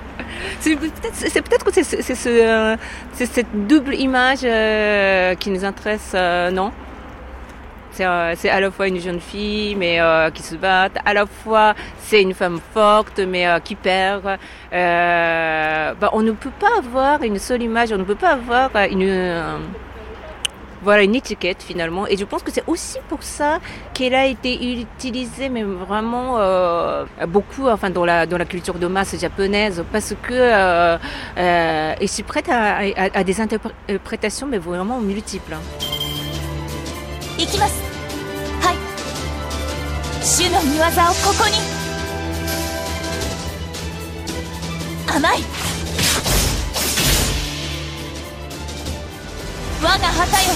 我が同胞を守りたまえ。弓の指定エテル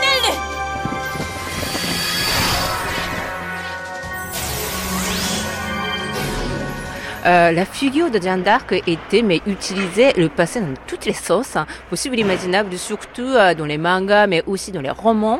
Par exemple, il y a un romancier euh, qui a écrit l'histoire d'amour entre Jeanne d'Arc et un mercenaire de, de la troupe de roi, et voilà, qui la sauve, etc. Et puis qui la retrouve.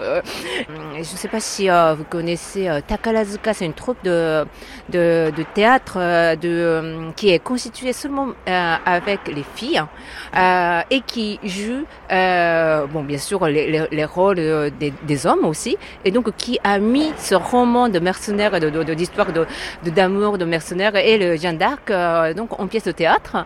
Mais pour cette pour cette pièce de théâtre, c'était les filles qui, en général, jouent les rôles d'hommes, qui jouent le rôle de Jeanne d'Arc, qui joue le rôle de... Voilà, donc c'est euh, le, le, perversité à son comble, est à son comble. Enfin, selon le, les, les genres euh, euh, de d'auteurs euh, qui traitent. Euh, donc le traitement est différent. C'est-à-dire que pour les hommes, euh, ça peut être à la, limite un peu pornographique parce que euh, bon, une une vierge qui se combat et puis qui bon armée comme vous voulez en fait. Donc là, ça, en fait, ça peut dévier très très loin manga qui a donc justement euh, euh, vous voyez comment la, la, la fille qui est euh, prise comme modèle de Jeanne d'Arc euh, est habillée un peu enfin moitié euh, enfin très sexy mais en même temps en même temps armée. Donc il y a cette image là qui qui est quand même commune chez Jeanne d'Arc pour les garçons. Donc c'est Jeanne d'Arc version garçon. Donc, et ça veille, et donc le onomatopée c'est Gaba. Et euh, 私はどこにいるのジジドレイはどこみんな殺してやる、ハイになるまで殺してやるとか。Alors, je vais les tuer, les réduire en cendres, tous jusqu'au dernier. Pour les filles, euh, euh, elles peuvent avoir euh, une image complètement différente. Parce que justement, ça représente une femme qui est trop forte pour être acceptée, qui a une idée peut-être trop dérangeante, euh, qui peut être reconnue dans, dans une société. Et donc, euh, forcément, les romancières, les dessinatrices euh, se posent la question, focalisent sur cette image de Jeanne d'Arc qui est un peu enfin mis à l'écart de la société, une sorte de d'outsider, et enfin qui est pas outsider parce que qu'il a, a, a joué un rôle, mais qui, qui finalement qui a, a été écarté. Donc, je pense que c'est c'est ça surtout, je pense, qui intéresse les créatrices qui à la fois la considèrent soit la sainte, soit la sorcière, euh, soit la folle. Euh, donc euh, voilà, d'abord la passion, c'est vrai, des Japonais pour, pour cette figure.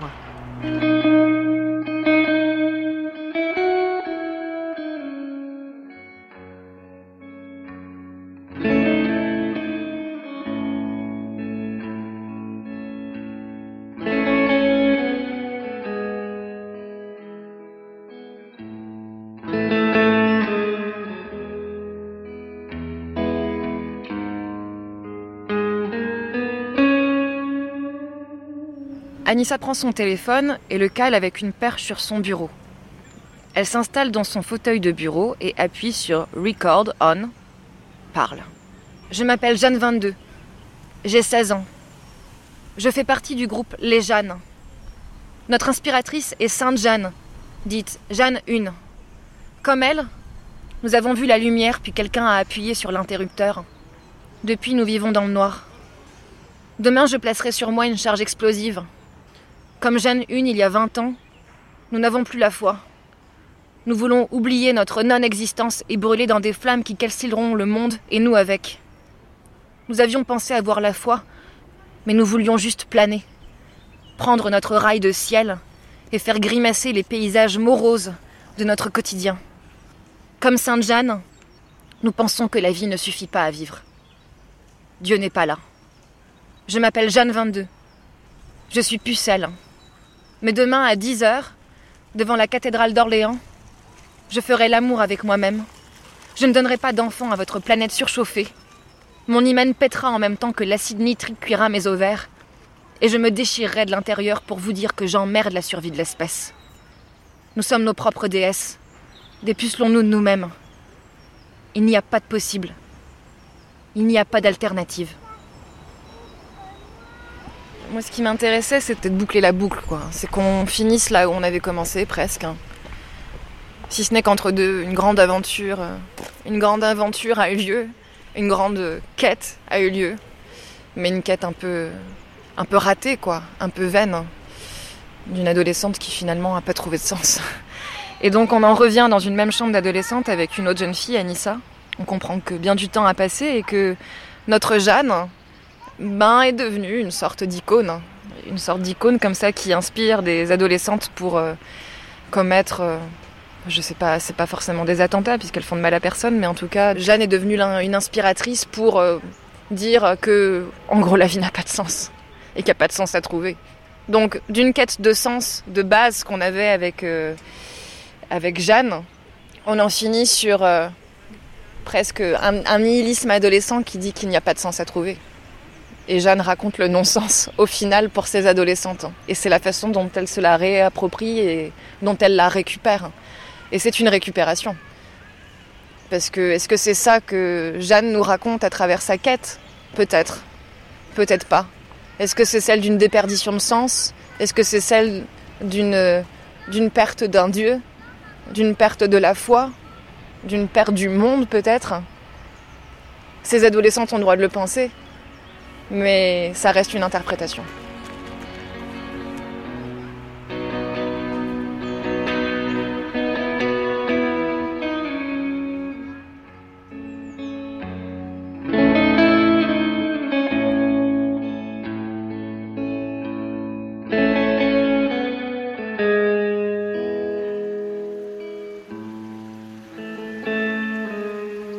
Oui, il est temps de boucler la boucle.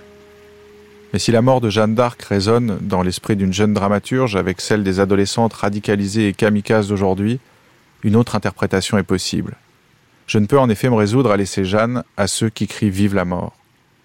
Il est une vision plus solaire de son destin. C'est celle que je suis finalement allé chercher loin de la Meuse, sur les bords de la Marne, auprès d'un troubadour pop au cœur non pas en forme de grenade, mais grenadine, Laurent Voulzy.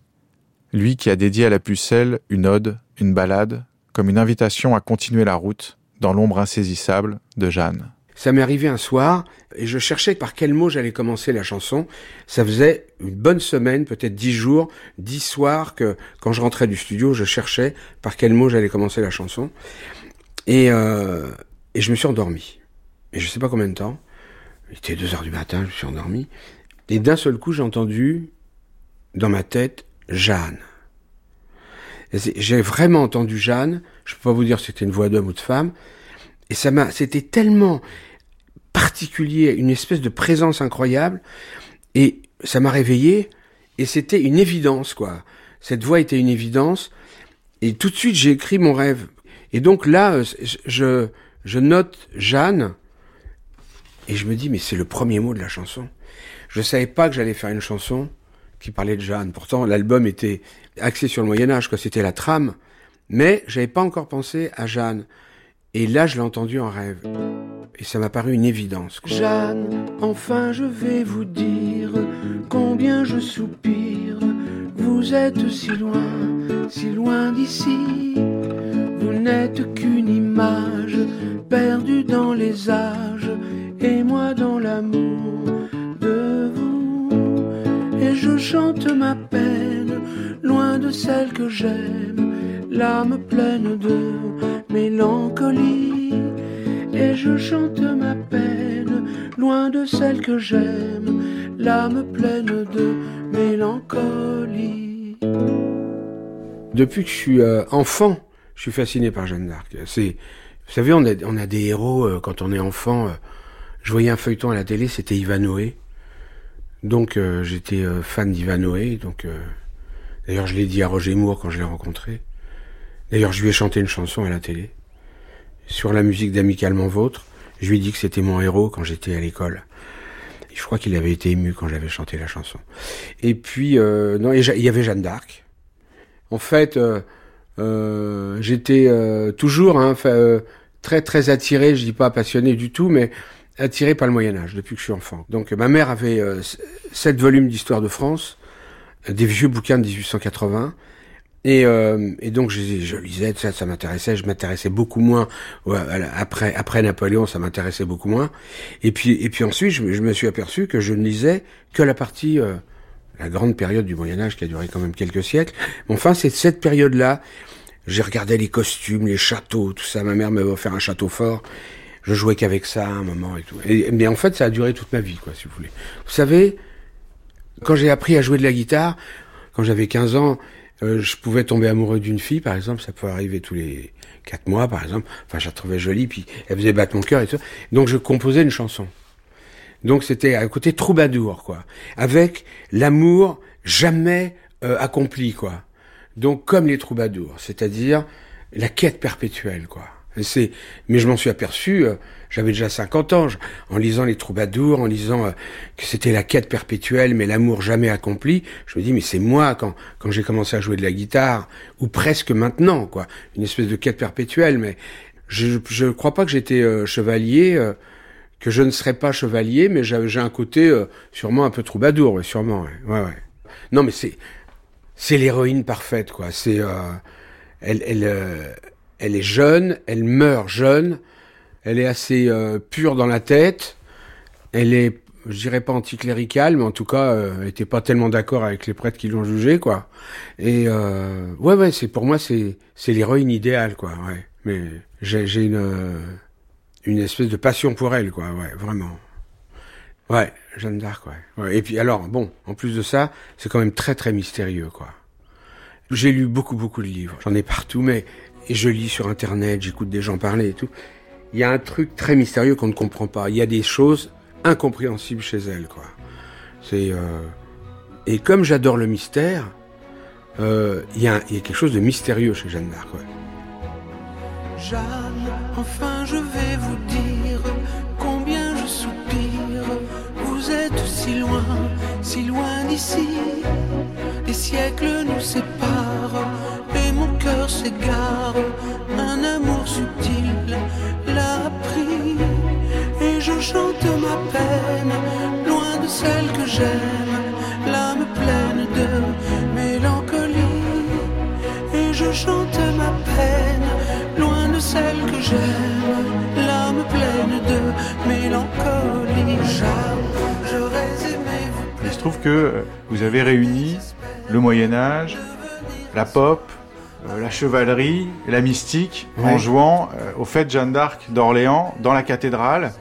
Euh, vous avez le souvenir de ce moment-là un peu particulier de d'hommage? Bah un peu, oui.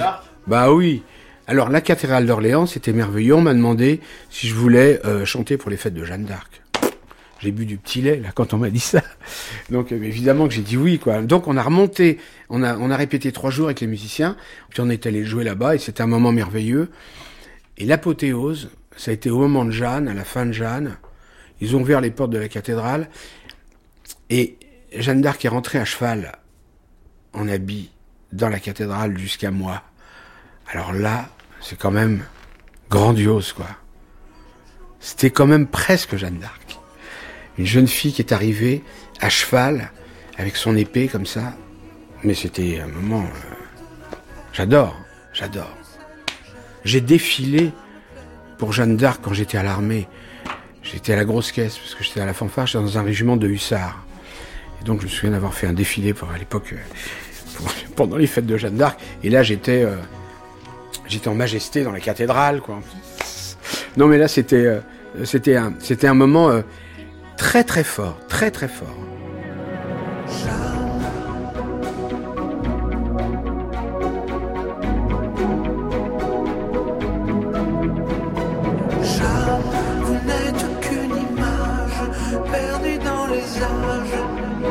L'âme pleine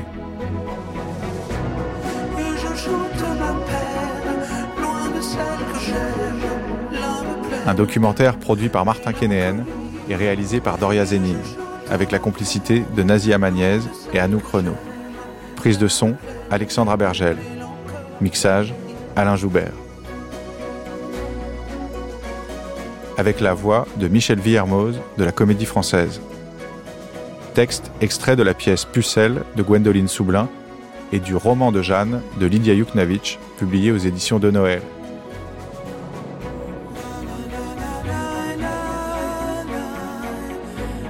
Rendez-vous sur notre site internet pour retrouver l'ensemble des intervenants et des références bibliographiques, cinématographiques et musicales de cette émission. Jeanne d'Arc, une rencontre. L'intégralité de cette grande traversée se réécoute et se podcast pour l'éternité et un jour sur franceculture.fr.